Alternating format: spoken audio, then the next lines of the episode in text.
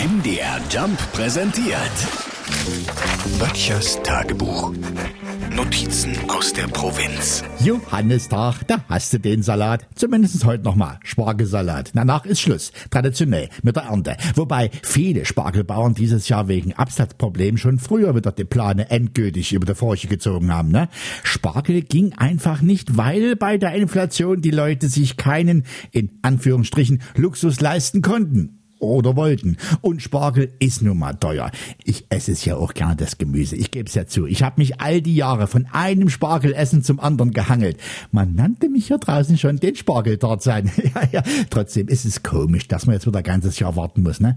Ich habe ja ein bisschen vorgesorgt. Ich habe mir gestern Abend kurz vor 20 Uhr bei uns noch hier im Supermarkt die letzten Stangen gesichert. Zum reduzierten Preis, ist klar.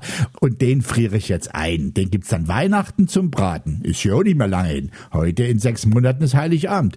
Und bis dahin, was machen wir da? Ja, da trinkt man das Sauce Hollandaise eben pur, nützt ja nicht. Ich meine, es ist ja mit dem Johannistag nicht alles gänzlich vorbei. Es ist ja kein Aschermittwoch, ne? Jetzt beginnt eine noch schönere Zeit. Und zwar die der Kirschen. Mir fast noch lieber als Spargel, denn Kirschen machen sich deutlich besser im Rumtopf. Böttchers Tagebuch. MDR Jump macht einfach Spaß.